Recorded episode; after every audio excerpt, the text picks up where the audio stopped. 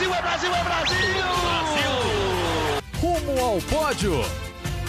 Saudações olímpicas! Esse é o Rumo ao Pódio, podcast de esportes olímpicos e paralímpicos aqui da Globo. Hoje sou eu, Guilherme Costa, que estou apresentando, porque o Marcel Merguizo, titular nessa posição, está neste momento de férias, curtindo as merecidas férias após quantos e quantos e quantos meses seguidos de trabalho. Então, eu vou tocar o barco por aqui e quem vai me ajudar, quem vai apresentar ao meu lado é a Helena Rebelo, produtora do, de Olímpicos aqui da Globo, apresentadora também em alguns pontos e também, claro, apresentadora do podcast, ela que já fez alguns podcasts comigo no ano passado, vai me ajudar hoje. Bom dia, boa tarde, boa noite para você, Helena. Bom dia, boa tarde, boa noite para você e para todo mundo que nos escuta. Gui, é sempre um prazer estar aqui dividindo mais um papo de trabalho com você. Que honra, Helena, que honra. Vamos começar a falar um pouquinho de ginástica artística, que talvez tenha sido é, a coisa mais importante que rolou nos esportes olímpicos nesse último fim de semana. A gente teve o Campeonato Brasileiro, foi realizado em Aracaju, em Sergipe, e o destaque nem tanto pelos resultados, mas mais pelo que ela mostrou, pelo o que ela mostrou ser para a ginástica atualmente, foi a Rebeca Andrade. Ela conquistou duas medalhas de ouro nesse Campeonato Brasileiro, no individual geral, que é a soma dos quatro aparelhos, né? Somou a nota do salto com solo, com a trave e com as barras paralelas, e ela foi, claro, a grande campeã brasileira no individual geral e também foi campeã brasileira por equipes. Ela representa o Flamengo. Ela optou por não participar das finais por aparelho. A Rebeca é, foi medalhista de prata no individual geral nas Olimpíadas e ouro no salto. Ela optou por não disputar a final do salto, por exemplo, no Campeonato Brasileiro, porque ela está se poupando para o Campeonato Mundial, que vai ser realizado ainda neste mês no Japão, e é uma medalha que a Rebeca ainda não tem, né? A Rebeca tem medalha olímpica, claro, mas ainda não tem nenhuma medalha em campeonatos mundiais, e daqui a pouquinho, daqui a duas semanas, vamos ter o Mundial lá no Japão.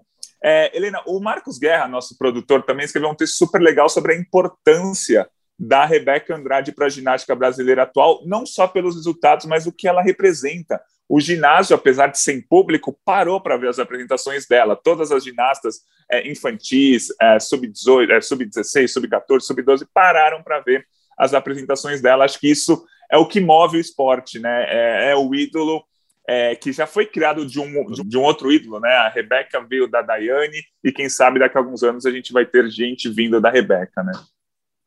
Não, com certeza. Acho que é o melhor termômetro que a gente podia ter disso, não só de popularidade, mas do que a, a Rebeca é, é, faz essas meninas almejarem. Né? A gente via as menininhas ali com cartazes nas arquibancadas, é, é, falando como elas gostam da Rebeca. E aquilo, a gente, durante as Olimpíadas, né, quando, conforme a Rebeca foi passando né, para as finais, resgatando né, vídeos né, dela treinando com a Daiane, ela toda pequenininha, é exatamente esse fenômeno que a gente deve ver, não de forma imediata, né, é, como bem o, Marcos Guerra escreveu na matéria lá, ouvindo a parte técnica da CBG, é, esse fenômeno a gente vai sentir para as Olimpíadas de Los Angeles, 2028. São pelo menos uns sete anos para que a formação dessas jovens atletas é, é, seja é, visível, palpável, né, de uma forma interessante no alto nível, mas é aquilo, é a quantidade que a gente vai tirar, a qualidade que a gente vai lapidar os talentos, e para isso é muito importante esse tipo de fenômeno, para que bombe, para que muitas meninas é, e meninos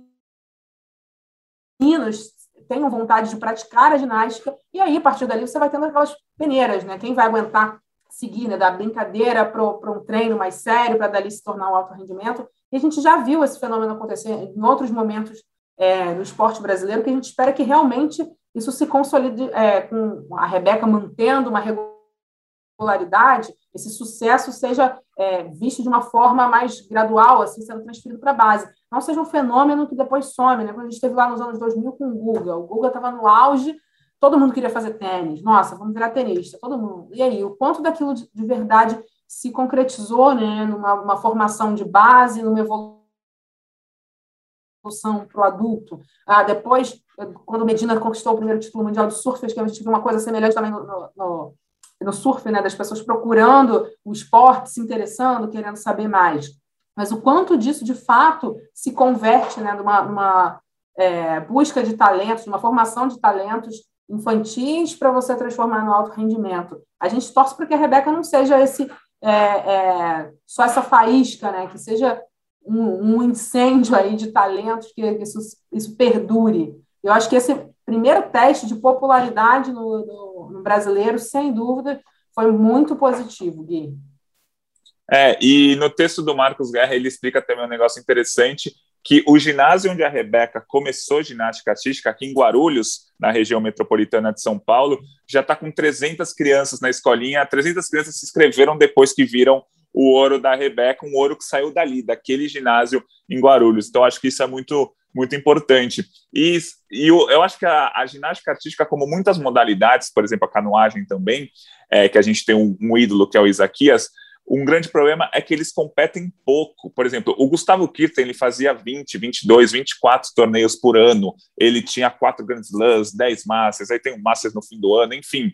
É, são muitas competições de tênis. Ginástica é um esporte em que, até pelo para eles se pouparem, né? Porque é um, é, um, é um esporte que estraga muito o corpo, eles competem pouco, elas competem pouco. A Rebeca é, competiu esse ano, por exemplo, uma etapa de Copa do Mundo, a seletiva olímpica, as Olimpíadas, o brasileiro e agora vai disputar o Mundial. São cinco competições no ano, num ano cheio para ela. O ano, o, é, é, anos anteriores ela competia duas, três vezes no máximo. Então a Rebeca também tem que começar a, a tentar aparecer, se ela quiser, claro, em eventos fora de competições. Por exemplo, a Simone Biles está fazendo neste momento nos Estados Unidos um tour por mais de 40 cidades é, fazendo apresentações, não necessariamente apresentações que dão nota, que a gente vai saber quanto ela tirou, mas apresentações em que ela se, se mostra para o público e aí ela fica mais famosa e mais conhecida nos Estados Unidos. Não sei se, isso seria possível com a Rebeca, mas é, a Rebeca compete poucas vezes no ano, até por conta do,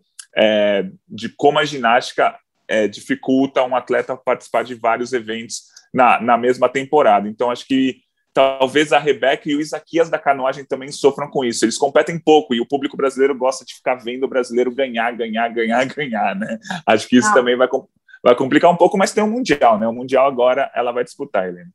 É, não, com certeza. O Mundial vai ser uma janela muito importante e acho que aí entra um pouco o nosso trabalho e o trabalho das pessoas que, que estão com a Rebeca, né? É muito importante que a gente mantenha a imagem do atleta viva na memória, né? A gente, para a cobertura de digital, a gente faz o tempo todo, né? mas é muito importante o atleta estar na televisão, estar na TV a cabo, estar na TV aberta, para que as pessoas se lembrem que ele está ali, que ele continua no alto nível, no alto rendimento, porque a gente sabe que o público, o, o, grosso do público, né, acompanha apenas as Olimpíadas, mas como você sempre lembra, o esporte olímpico não para o tempo todo. Então, é muito importante que os atletas estejam sendo visíveis. A gente sabe que muito atleta não gosta de dar entrevista o tempo todo, não tem muita paciência, mas aí é que entra essa parte da equipe, né, do multidisciplinar, que dê um suporte, que passe para o atleta um entendimento da importância de estar sempre na mídia, de estar em outros eventos, de fazer uma aparição pública em outro lugar, comparecer como torcedor mesmo a, a um evento. No caso, a Rebeca, que está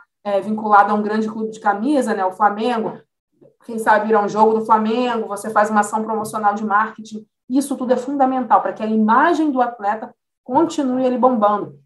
Isso às vezes acontece até, por exemplo, é isso, a Simone não está competindo no momento, ou sei lá, um atleta que esteja lesionado, mas a imagem dele está ali, ele está sempre lembrando aos outros de que ele é um ícone, de que ele é um ídolo. Isso é muito importante para as crianças não se desanimarem, né? Criança às vezes está com vontade de ver isso, viu a ginástica ali, se animou. Aí amanhã vem uma nadadora, se anima também para seguir. E aí você está ali com a figura do ídolo sempre presente, né? Isso também, imagino com as ações da Confederação Brasileira de Ginástica, vejam que podem, que é tangível, né? É, alcançar aquilo dali. Pô, isso é fundamental e, e é lindo ver isso de Guarulhos, né?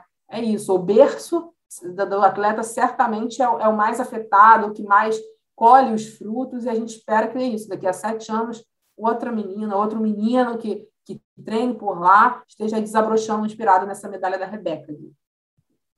É isso, é isso. Esse, a gente falar bastante de ginástica é muito importante. E no Campeonato Brasileiro, além da Rebeca, né, ela foi o, o grande destaque é, no feminino, até por ter ganho o individual geral, a gente teve um ótimo resultado do Caio Souza. O Caio Souza ainda é um ginasta não tão conhecido do grande público, mas ele foi finalista olímpico, por exemplo, na prova de salto, e ele conquistou seis medalhas de ouro nesse campeonato brasileiro, além de uma prata, ele vai ser provavelmente é, um grande nome do Brasil nesse campeonato mundial daqui a duas semanas no Japão. O Brasil vai com três atletas para esse campeonato mundial, uma equipe bem, bem reduzida se comparada com outras edições. Vai a Rebeca Andrade, vai o Arthur Nori, campeão mundial da barra fixa, ele vai para defender o título que ele conquistou em 2019, e o Caio Souza do Brasil com três representantes. E é, o ano que vem já começa a corrida olímpica para Paris, já tem pré-olímpico, já tem campeonato que vale vaga, então já é um torneio importante para os atletas brasileiros. Alguns estão se recuperando de lesões, estão se é, descansando após esse ciclo de cinco anos, outros já vão para esse campeonato mundial que a gente vai acompanhar de perto. Agora a gente vai mudar de modalidade, a gente vai falar um pouco do breaking, que eu já aprendi que não pode falar break dance. É breaking que se fala, é o nome oficial da modalidade, é uma modalidade que a gente já comentou aqui é, no Rumo ao Pódio, vai virar olímpica agora em Paris 2024 pela primeira vez, é uma grande, é a grande novidade da Olimpíada da França. E a gente teve no último fim de semana a seletiva brasileira para o BC One, que é talvez o campeonato mais importante do mundo na modalidade. A Erika Hideshima, que trabalha aqui com a gente na Globo, também no nosso núcleo olímpico, acompanhou de perto a competição e vai contar para a gente uns detalhes do que ela viu nessa nova modalidade dos Jogos Olímpicos. Diga lá, Keca. Oi, Gui. Oi, Helena. Tudo bem com vocês? É, essa semana eu tive uma imersão no mundo do breaking, porque tá todo mundo muito curioso, né? Desde que a gente soube que vai se tornar uma modalidade olímpica, tem muitas perguntas ainda. Então a gente acompanhou o BC One, né, a final do, do BC One, que é o maior campeonato de breaking do Brasil, cara, foram mais de 150 participantes nessa última etapa. Tem muita coisa pra gente aprender, né? É, primeiro, começando pelo nome, que a gente vai chamar de breaking, não é break, não é break dance porque a comunidade fica super ofendida se a gente chamar de uma dessas formas, é igual a gente chamar é, tênis de mesa de ping-pong. Começa por aí.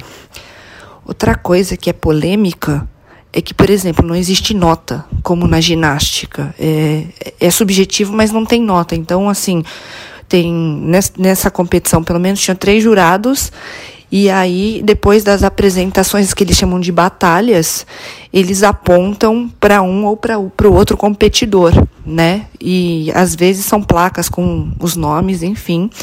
Então você acaba não justificando ali. É mais uma coisa tipo, eu gostei do estilo desse, o outro jurado gostou do estilo daquele. Então é polêmico. Eu não sei como é que vai ser na Olimpíada se vai ser dessa forma em que você não precisa justificar sua escolha. É, os formatos são muito legais também, né? É um formato dessa competição que deve ser o formato olímpico, são batalhas 1x1, quer dizer, um contra um. Né? E aí eles definem primeiro que tem um DJ que coloca músicas aleatórias com ritmos aleatórios e aí o, os competidores que a gente chama de não a gente não chama de atletas, a gente chama de dançarinos, né? Eles têm que se adaptar ali, sentir a batida e eles têm que se apresentar, né? Nesse caso do BC One eram que eles chamam de duas entradas, então vão os dois ali para o tablado. Um fica olhando para o outro, desafiando, começa você ou começa você. Tem a estratégia de você querer começar e mostrar seus movimentos. Depois vem o outro, ele quer te dar uma resposta, tem muita provocação.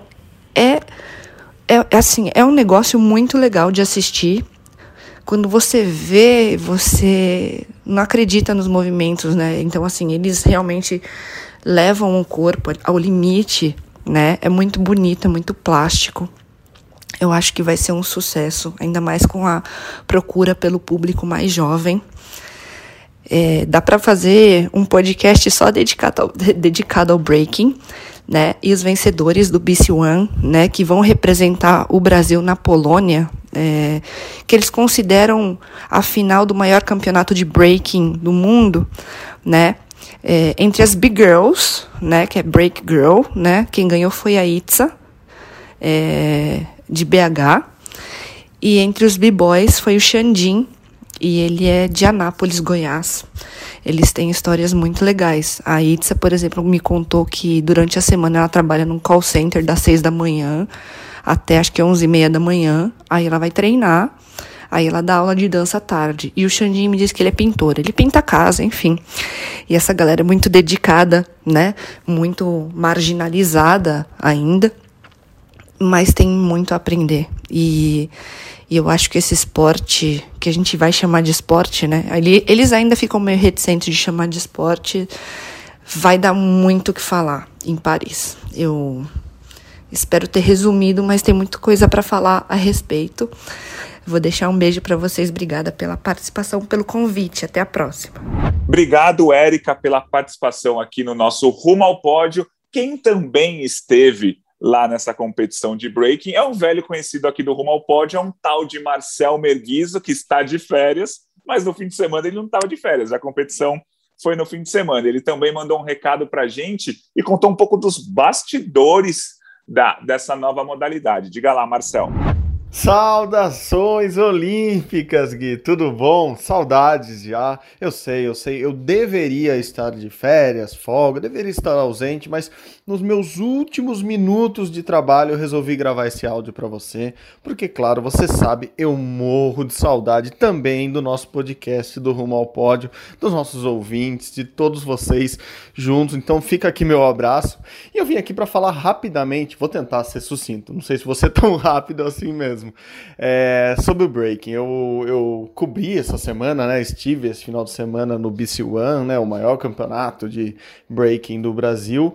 E queria falar um pouco de como foi essa sensação. Assim, eu já tinha, coincidentemente, é, participado da cobertura, trabalhado numa competição de breaking, foi lá nos Jogos Olímpicos da Juventude em 2018 na Argentina, em Buenos Aires. O Brasil não teve representante, mas a League eu já percebi que tinha alguma coisa legal, assim, que tinha algo que ia fazer com que o breaking é, se tornasse pop ele que é do hip hop, ah, ah, ah, a gente não deixa os trocadilhos, se tornasse, assim, tornasse atraente para o público. Breaking é um belo entretenimento. Eu escrevi até isso no meu blog, vai lá no blog olímpico, no ge.globo, eu, eu escrevi um pouco mais, assim, um pouco mais detalhadamente o que eu acho dessa parte esportiva do breaking. Eu acho que vai, tem tudo para dar certo, é, vai fazer sucesso em Paris 2024, quando estreia oficialmente como esporte. Mas aqui eu queria falar algumas coisinhas é, mais técnicas, trazer alguns detalhes, algumas informações, alguns bastidores, que é o que a gente gosta de contar aqui no podcast, né, Gui? É, é assim. Esse campeonato que ocorreu em São Paulo no final de semana é o maior campeonato de breaking do Brasil e ele classificou para o maior campeonato de breaking do mundo, que é patrocinado pela Red Bull, uma empresa que está há, há 20 anos já apoiando o breaking no mundo todo. Então, é, os campeonatos com mais gente, com gente mais lugares do mundo são esses, os BC One. Enfim, dito isso, tem uma outra, tem um outro lado. Como acontece como todo em todo esporte que entra no, no mundo olímpico ali, começam as disputas, mas no breaking, quem está conversando com o COB, quem está conversando com o Comitê Olímpico Brasileiro é o Conselho Nacional de Dança Desportiva. Esse conselho, a partir do ano que vem, vai realizar um circuito brasileiro que vai classificar para o circuito mundial. Vai ter um circuito mundial. Quem organiza esse circuito mundial é a World Dance Sport, Sport Games. Então, essa entidade, a entidade de dança, é que está ligada ao Comitê Olímpico Internacional.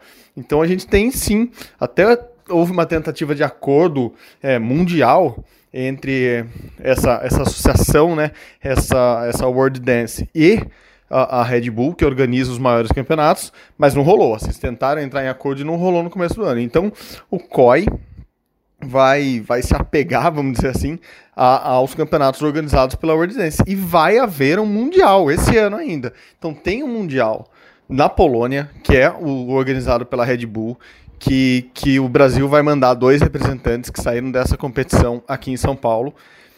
E vai ter logo na sequência, um mês depois, em dezembro, na França, aí sim, na, na sede das próximas Olimpíadas, um Mundial Mundial. E o Brasil vai mandar quatro representantes, é, quatro B-Boys e quatro B-Girls, que ainda que já estão escolhidos.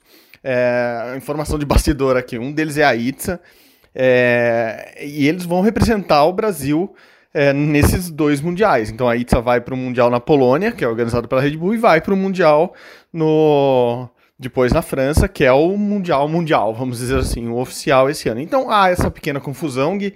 É, espero que se resolva, espero que o ano que vem, com o circuito nacional, depois com o circuito mundial, e só a partir de 2023 que vai haver a classificação para a Olimpíada mesmo, a gente vai ter mais detalhes de, de quem vai, quem são os, os brasileiros mais bem ranqueados pelo mundo. Então a gente tem sim b-boys brasileiros que estão no exterior, são muito bons. Tem big girls como a Itza que são muito boas e estão aqui no Brasil. É, mas a gente vai, vai ter que esperar um pouquinho mais para ver como que vai ser esse encaminhamento, até porque muita coisa vai mudar, até as regras, não as regras ali da apresentação, mas de julgamento do breaking vão mudar. Assim, o que eu consegui apurar até agora é que, por exemplo, hoje são três juízes, né, três jurados que apontam para um lado, decidem quem é o vencedor. O que eles estão tentando fazer para ficar uma coisa mais clara para o público, até mais justa, é que haja nota. Então eles vão dar notas e vão, não vão ser só três juízes, eles estão querendo de repente ter seis juízes para ficar mais clara quem, quem foi a vencedora ou vencedor ali. Então é, eu, eu comentei lá no meu texto no, no GE. Globo. Vai lá no, no blog Olímpico que eu acho que está bem legal para abrir essa discussão sobre breaking ser esporte. É, lá eu falo que o breaking tem muito de skate, tem, tem muito de ginástica, ginástica artística, ginástica rítmica, tem um pouquinho de boxe também, tem algumas semelhanças com as disputas de skate, de ginástica, de boxe, mas é claro um esporte peculiar, um esporte diferente, mas que vai abrir muito a mente das pessoas. Então eu tô, tô, tô esperançoso que vai ser um esporte que vai, vai sim bombar por aí, Gui.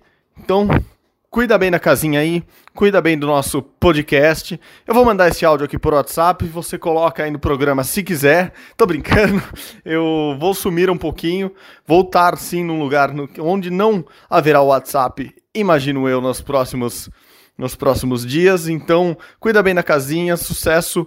A gente vai se falando. Até breve, Gui. Tchau, tchau. Abraços. Então, agora aprendemos muita coisa sobre o breaking, essa nova modalidade olímpica. E, Helena, esse negócio da, das notas que podem, que atualmente não existem notas, né? Os jurados escolhem quem foi o vencedor do, da batalha, né? Que eles chamam de batalha. É, mas talvez para Paris, como o Marcel falou, isso muda um pouco e a gente começa a ter notas, né? Talvez de 0 a 10, enfim, para balizar um pouco a gente que não entende desse esporte, né, Helena? Eu acho isso fundamental, Gui, para o esporte se popularizar, para o público entender, para nós que estamos cobrindo também aprendendo junto com o público mais sobre o esporte, que até outro dia não era olímpico. Isso é fundamental para a gente poder entender o cenário, né? você entender o quão melhor um atleta é do que o outro, ah, o quão, qual foi a diferença técnica ali. Para a gente que está aprendendo, isso ajuda a balizar, você entender se alguém é muito melhor, se alguém está é, é, é, tá num nível muito acima dos outros adversários. Então, as notas nos ajudam nessa compreensão. E não só isso, eu acho que é uma questão de confiabilidade de arbitragem, que a gente tem é, com todos os esportes que são notas, né, que, dão, é, que tem essa margem interpretativa né, do, dos jurados, já existe muita desconfiança. Né? A gente viu no skate, nas Olimpíadas de Tóquio, muitos questionamentos sobre as notas é, com os brasileiros e japoneses, principalmente, no skate, a mesma coisa no surf. A gente vê essa, essa parte interpretativa, né, sempre dando margem para discussão. Então, você imagina se você nem nota tem, você só aponta um vencedor. Eu acho que isso é muito importante. A gente está vendo agora o, o boxe, a Federação Internacional, sob muita desconfiança né, do COB, por é, é, suspeitas de fraude em arbitragem, investigações abertas aí sobre manipulação de resultados, com envolvimento da arbitragem. Então, para que dar margem para esse tipo de coisa, sabe? Não, não deve ser tão difícil para os especialistas é, é, montarem um código de notas, como é feito na ginástica, por exemplo, para que seja seguido, e aquilo dali ajude na, na apresentação do esporte para o público e na confiabilidade do esporte junto à comunidade internacional. Acho que é muito importante que nesses três anos que, que, a gente tem pela frente até os Jogos de Paris, isso seja definido sim. Isso vai ajudar muito a popularizar o esporte, a torná-lo mais acessível e compreensível ao público, aos jornalistas, a todos que querem conhecer melhor o breaking. É, a gente lembra sempre que as Olimpíadas de Paris vão ser em 2024, né? Faltam menos de três anos. Esse ciclo é, menor do que a gente está acostumado, e vai ser uma Olimpíada menor também do que a de Tóquio. Vão ter menos esportes, né? O breaking foi incluído, mas o karatê, o beisebol e o softball saíram. É, vão ter menos atletas, foram mais de 11 mil atletas em Tóquio, né? Se somar todas as modalidades e todos os países, em Paris vão ser 10.500. A Olimpíada, o Comitê Olímpico Internacional está tentando diminuir o tamanho dos Jogos Olímpicos e diminuir também é, o custo dos Jogos Olímpicos. Só uma arena vai ser construída para Paris, né, está sendo construída para os Jogos de Paris. Aqui no Rio foram mais de 10, para Tóquio foram 8.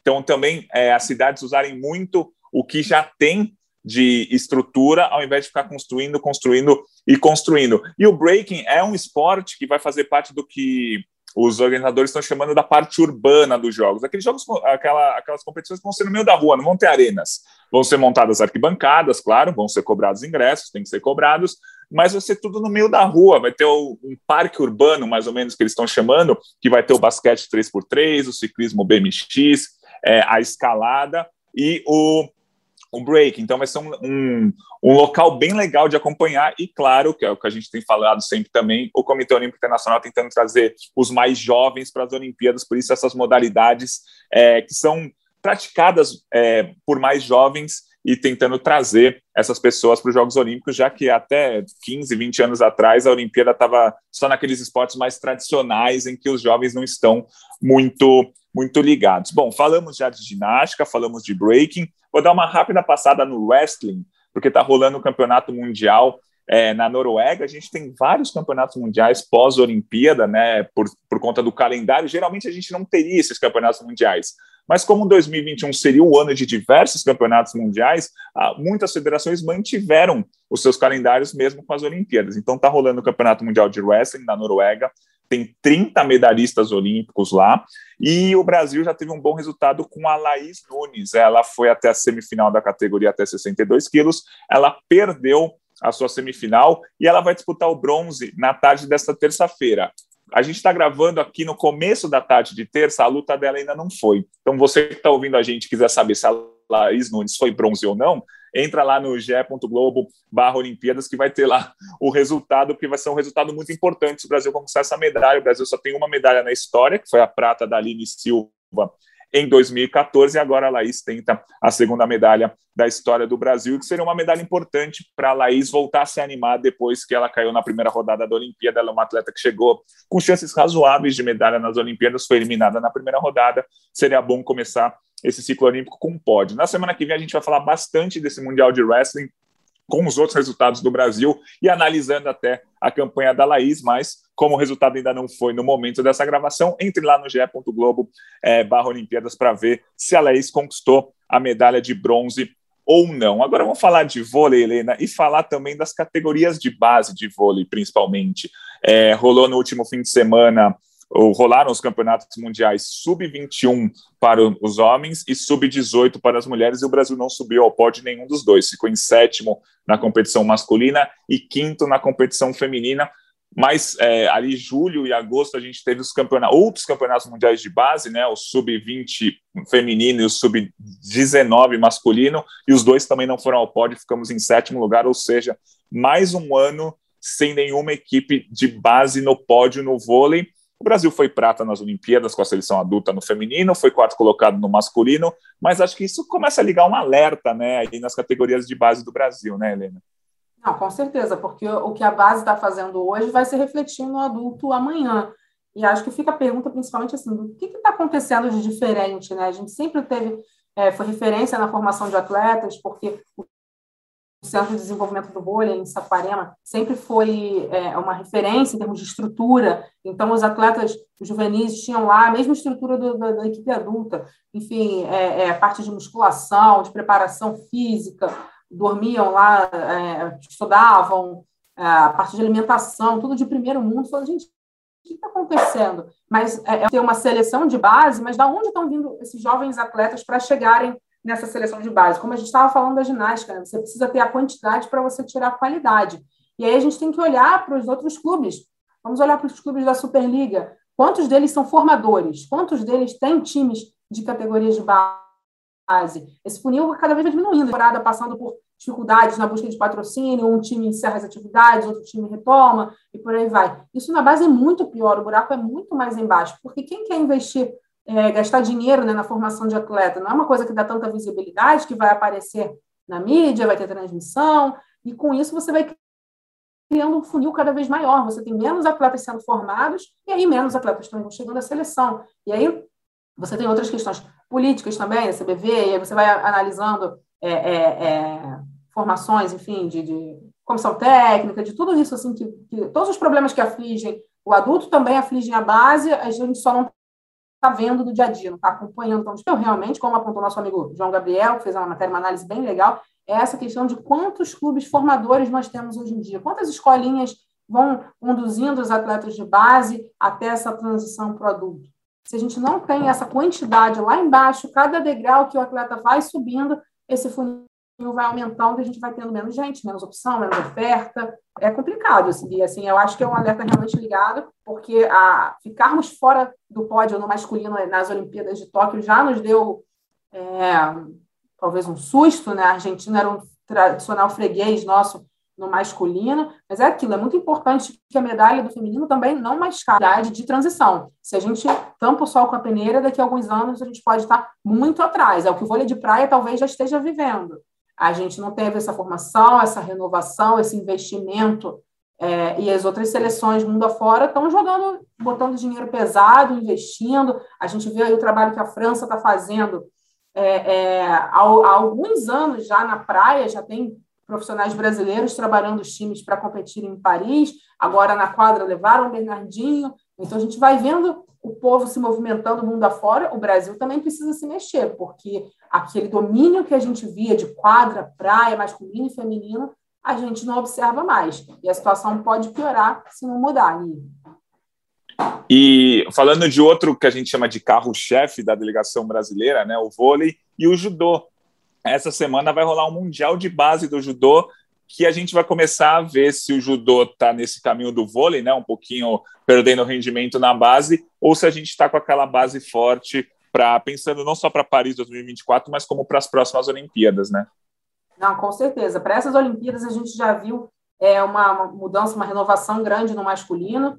No feminino era uma Olimpíada que seria um marco, né? Muitas atletas prepararem, possivelmente para serem mães. A Sara acabou parando, a Sara Menezes acabou parando antes. E aí você tem várias atletas na mesma faixa etária, Maria Portela, Maria Suelen Alto, que a gente vai observando, né? O que, que vai ser para o próximo ciclo. Então é sempre importante a gente estar de olho nessa renovação.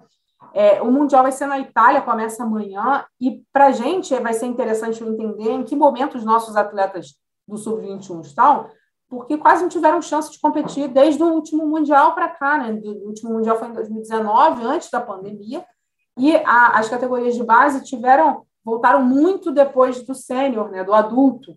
Então tiveram muito um intervalo muito menor para competir. E isso o Brasil por conta da gravidade da pandemia de Covid aqui, foi muito mais afetado. Os nossos atletas, a primeira competição desde 2019 que eles fizeram foi agora em agosto, que foi o PAN de judô é, em Cali, na Colômbia. E aí, enquanto isso, os europeus já competiram cinco, seis vezes, asiáticos também. Então, a gente está num, numa uma falta de ritmo, assim, digamos, né, de competição muito maior. A confederação tentou fazer um esforço para poder proporcionar camping aos atletas, mas tudo isso foi uma dificuldade. No PAN Júnior de, de judô, a gente foi bem, o Brasil conquistou 14 medalhas, foram oito no feminino, quatro ouros, seis no masculino, com cinco ouros. Mas é aquilo, no Mundial é que a gente vai ter noção do que, é o nível. Né? O que me anima um pouquinho de ter esperança de, a gente né, de pods, enfim e tal, é que dos três atletas que o Brasil está levando, nove estão no top 5 do ranking mundial da categoria. A gente ainda tem outros dois que estão no top 10. Então, assim, a gente tem atletas muito bem ranqueados, mas uma coisa é ali na teoria, né, no papel, nos números, e outra coisa é na prática, para a gente ver. Mas vale observar é, todos os atletas que Brasil está levando são interessantes. Tem a Luana Carvalho, que está na categoria até 70 quilos, que é a categoria da Maria Portela. Ela é que figura hoje em dia no ranking sênior, que aparece ali no terceiro do Brasil, né? ainda falta. Mas é muito, talvez, por não ter rodagem, por não ter pontuação. E aí o Mundial é muito importante nessa transição é, dos rankings, né? do juvenil para o adulto, porque a competição vai dar é, 700 pontos para o campeão. É a mesma pontuação de um Grand Prix do adulto. Então, ela ajuda o atleta a dar esse salto, a se qualificar para ele ter chance de ser convocado para mais com, é, competições do adulto. Então, fazer essa transição que é muito difícil né, em todos os esportes. E, e com isso também ele é preparatório para o PAN, para os Jogos Pan-Americanos, que também vão ser em Cali, né? mas ah, antes eles, lá em agosto, eles competiram no PAN de judô, né? Agora são os Jogos Pan-Americanos, um evento multiesportivo, e que é importante também porque o PAN, é, é, juvenil, né, vai dar vaga para o campeão para os Jogos Pan-Americanos de Santiago em 2023. Então, pro, é, são duas competições muito interessantes para ajudar, para impulsionar nessa transição dos atletas do juvenil para o adulto. Né? Vamos ver aí o que, que o Brasil vai apresentar. Estou animada, judô não vai decepcionar, assim espero. o judô é impressionante que ele não decepciona mesmo, tanto na, nas Olimpíadas a gente estava um pouco até pessimista com relação aos resultados que poderiam vir, e no fim o Brasil garantiu aquelas duas medalhinhas que a gente esperava mesmo, né? Daniel Carguinin foi uma boa surpresa, a Mayra confirmou o favoritismo, o Brasil poderia ter conquistado mais? Poderia, mas vieram duas medalhinhas num ciclo olímpico, foi bem conturbado para o judô, então acho que foi no fim, nas Olimpíadas de Tóquio, o Brasil conseguiu um bom resultado. A gente falou bastante aqui de esportes olímpicos, vamos falar um pouquinho de esportes paralímpicos, Helena, porque teve mudança de treinador no goalball, né, na seleção de goalball feminina do Brasil. É, o Brasil ficou em quarto lugar nas Paralimpíadas, foi campeão no masculino e ficou em quarto lugar no feminino. E é uma mudança, mas que não deve mudar muita coisa, né?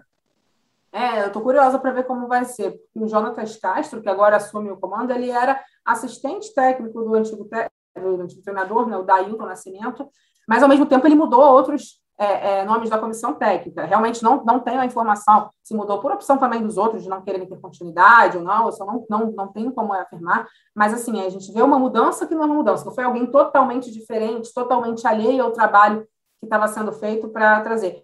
Inclusive, é, não, não teremos a curto prazo mudanças também nas atletas que vão ser convocadas. Ele deu uma entrevista é, à Olimpíada todo dia, nossos colegas que também acompanham o tempo todo o esporte olímpico, falando sobre isso, sobre os curtos prazos. Né? Agora, em dezembro, a, a seleção já deve se reunir em, no Centro Paralímpico para uma fase de treinamentos, porque em fevereiro já tem competição, já tem Campeonato das Américas. O Campeonato das Américas é qualificatório para o Mundial, que é em junho. Então, são prazos curtíssimos. Não tem como você fazer uma mudança muito drástica, você trazer atletas muito novas, talvez para você é, é, equiparar tecnicamente para levar. Mas, de fato, o Brasil precisa mudar. Quem acompanhou, acompanhou o goalball nas Olimpíadas viu que a seleção se apresentava de forma muito semelhante contra qualquer adversário. Assim, a gente jogou duas vezes contra o Japão, duas vezes contra os Estados Unidos, Turquia, Egito, China. E a gente via a seleção da mesma forma em todos os jogos, em termos ofensivos. Assim, contra a China, a gente fez uma partida perfeita defensivamente, mas a gente também não furava a, a, a defesa delas, não tinha. Você tinha a mesma apresentação tática de todas as formas. No global, você tem como variar isso sobre quem vai fazer arremessar, que tipo de arremesso você faz. De modo geral, as atletas fazem o que ela é, o que é mais confortável, né? então elas sempre têm mais potência, mas no Brasil a gente fica muito refém daquele arremesso que é de costas, com a bola debaixo da perna, que perde um pouco de potência em relação a quem faz um, lançamento girado, né, com, com um movimento. Me falta aqui uma expressão melhor para ilustrar, mas talvez próximo a um boliche, e, e aquilo que talvez tenha mais potência, possa surpreender. A gente tem umas cartas muito marcadas. E aí, se a gente mantém o mesmo em relação a todos os adversários, você não surpreende ninguém. É muito fácil para o adversário de estudar. Hoje em dia, todo mundo faz anotação tática ali, então sabe de onde vem, o que, que, pode esperar. Se a gente não varia, fica difícil. E o Jonatas demonstrou essa proposta, né, de mudar, de, de fazer uma adaptação, uma tática mais moderna, mais adequada a cada adversário. É isso que a gente espera, é o que a gente viu de uma forma um pouco mais prática no masculino. É isso, a gente se adaptando a cada aniversário, a cada adversário, a gente conseguir é, é, apresentar algo, algo melhor. Né? As outras equipes, acho que talvez a gente possa ter se acomodado, porque o Brasil está sempre nas cabeças no global, está ali nas semifinais, Mundial, Olimpíadas, é, e a gente não pode deixar que isso nos, nos gere uma acomodação. O Brasil é uma potência paralímpica, a gente tem que estar sempre buscando a excelência, sempre buscando melhorar. Né? É isso, e a gente sempre vai ficar falando aqui de Paralimpíadas também, afinal, o Brasil é uma potência nos Jogos Paralímpicos, ficou em sétimo lugar no quadro de medalhas nos Jogos de Tóquio. A gente já está chegando ao fim do programa, mas acho que vale a pena a gente falar rapidamente do Taekwondo brasileiro. É, muitos atletas da seleção foram participar do, do aberto da Albânia da modalidade, que valeu pontos já para o ranking mundial. Um destaque brasileiro foi a Milena Titonelli, que conquistou a medalha de ouro no Aberto da Albânia. Ela foi quinta colocada nas Olimpíadas de Tóquio, conquistou aí 10 pontos para o ranking mundial. E esse ranking mundial já vai ser importante no ano que vem, que já vai começar a valer vagas para os Jogos de Tóquio. Helena, um prazer inenarrável ter feito esse podcast ao seu lado. Muito obrigado pelas informações, pelas análises. É sempre um prazer ter você aqui com a gente no Rumo ao Pod. Eu agradeço, Gui. É uma honra. Sempre aprendo muito com você. Beijo grande. Valeu, Helena. Muito obrigado. A gente fica por aqui no nosso Rumo ao Pódio. Um abraço para o Marcel Merguizo, que vai seguir de férias na semana que vem. Queria agradecer aos editores do programa e também aos editores do, da página de podcast do GE. Globo. Um abraço para todo mundo. A gente fica por aqui e, claro, na semana que vem, terça-feira, sempre aí na parte da tarde, o nosso Rumo ao Pódio entra no ar. Um abraço para todo mundo e até mais.